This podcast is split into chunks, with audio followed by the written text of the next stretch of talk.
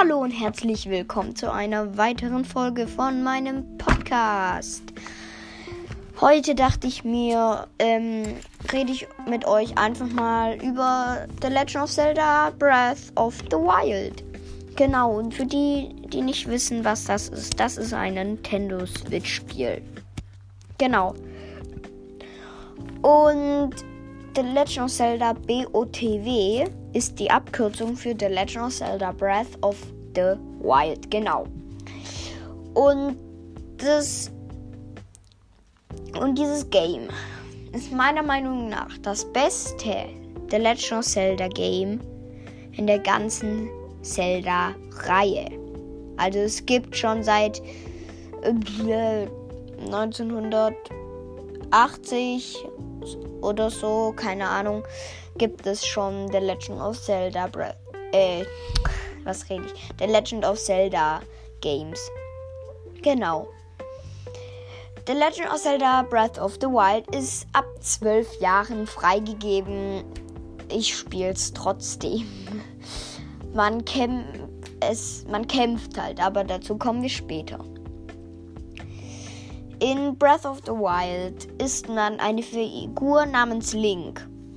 Und als Link ist das Ziel, beziehungsweise in diesem Spiel ist halt das Ziel, Ganon zu besiegen. Ganon ist quasi der Haupt, der Hauptendboss, der Hauptendboss, sage ich jetzt mal, äh, so gut wie fast in jeder Reihe. In jedem Zelda-Spiel. Genau den muss man halt besiegen.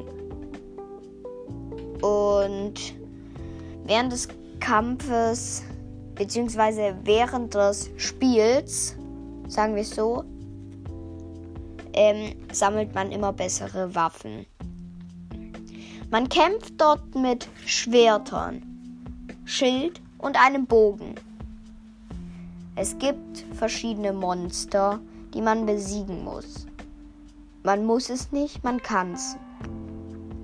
Wir fangen mit den Schwächsten an. Die schwächsten Monster sind, sind eigentlich Schleime. Normale Schleime. Die zweitschwächsten sind normale Flederbeißer. Dann kommen die normalen, also die roten Bockblinds. So. Dann kommen normale Exalfos. Und dann kommen die normalen Moblins. So. Und diese ganzen Monster, die ich gerade aufgezählt habe, gibt es in verschiedenen Elementen. Also Bockblins gibt es in Rot, in Normal quasi dann. Dann gibt es die blauen Bockblins, die sind schon stärker und haben mehr Leben.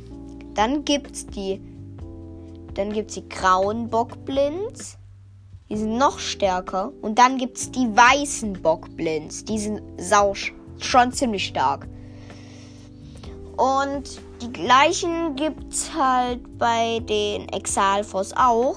Bloß bei den Exalfos ist halt so, es gibt die normalen Exalfos, die können Wasser spucken. Ähm, die leben übrigens auch im Wasser.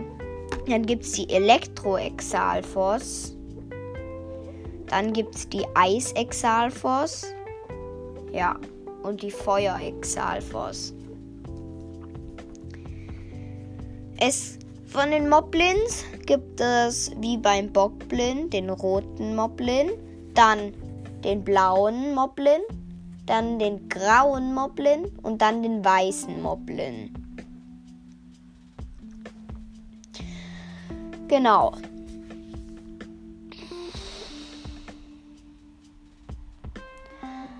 Man kann diese Welt in The Legend of Zelda Breath of the Wild auch erkunden.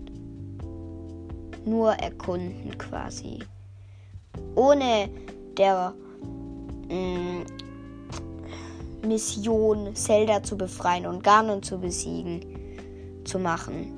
Da kann man abschweifen und die, jede einzelne Ecke erkunden.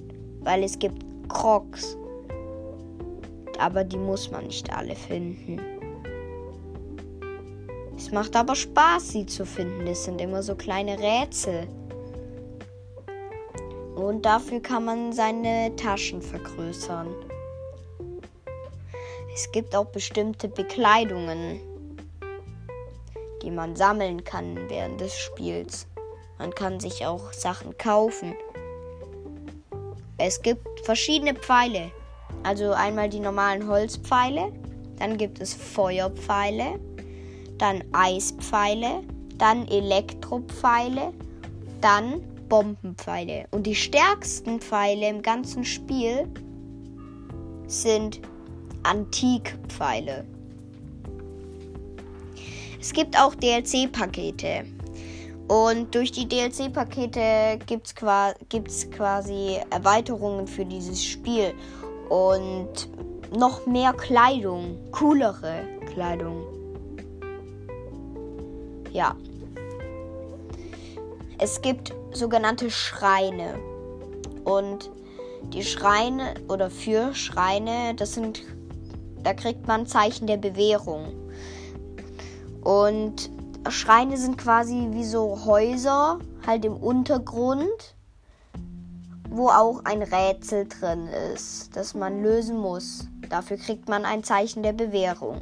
Und mit Zeichen der Bewährung kann man sich ähm, ein Herzcontainer und ein Ausdauercontainer äh, erbeten quasi. Am Anfang hat man nur drei Herzen und einen Ausdauerring. Und man kann insgesamt drei Ausdauerringe haben, also noch zwei Ausdauerringe dazu. Und ich glaube, man kann insgesamt 30? Nee, oder? Keine Ahnung. Doch. Also ich glaube insgesamt 30 Herzen kriegen. Das ist sehr viel. Ja. Es gibt auch verschieden, verschiedene Tricks, sage ich jetzt mal, in der Legend of Zelda Breath of the Wild. Zum Beispiel das Windbomben oder den Moonjump Glitch und so. Und den No Fall Damage Glitch. Ja, aber auf diese Glitch kommen wir wann anders zu sprechen. Es gibt die vier Titanen, die man besiegen muss es wäre halt sinnvoll, sie zu besiegen, weil sonst muss man im Schloss Hyrule gegen die alle vier gegen die Flüche von Ganon kämpfen. Einmal den Windfluch, dann den Feuerfluch, dann den Wasserfluch und dann der Donnerfluch. Und am Schluss kommt Ganon. Und man kriegt halt auch von den Titanen bestimmte Waffen von den Recken.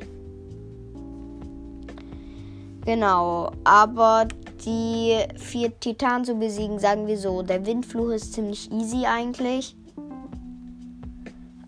Der Wasserfluch geht so, weil da ist halt alles voller Wasser. Der Feuerfluch ist auch noch ziemlich easy, aber der Donnerfluch, der ist sehr schwer meiner Meinung nach halt. Dann grüße ich noch den Fredmaster und ich grüße auch noch Domtendo, Domtendo den YouTuber. Er hat halt das komplette Game durchgespielt. Alles mit DLC-Pässe. Alle Crocs. Auf 100%. Genau. Und ich wollte dann noch fragen, habt ihr Lust, dass ich weiterlese, also im drei Fragezeichen Buch Spuk im Hotel, das hab, da habe ich ja mal das erste Kapitel vorgelesen. Habt ihr Bock, dass ich da weiterlese? Schickt mir doch gerne Voice Message. Genau, und dann würde ich auch sagen, beenden wir die heutige Folge. Und bis zur nächsten Folge. Ciao.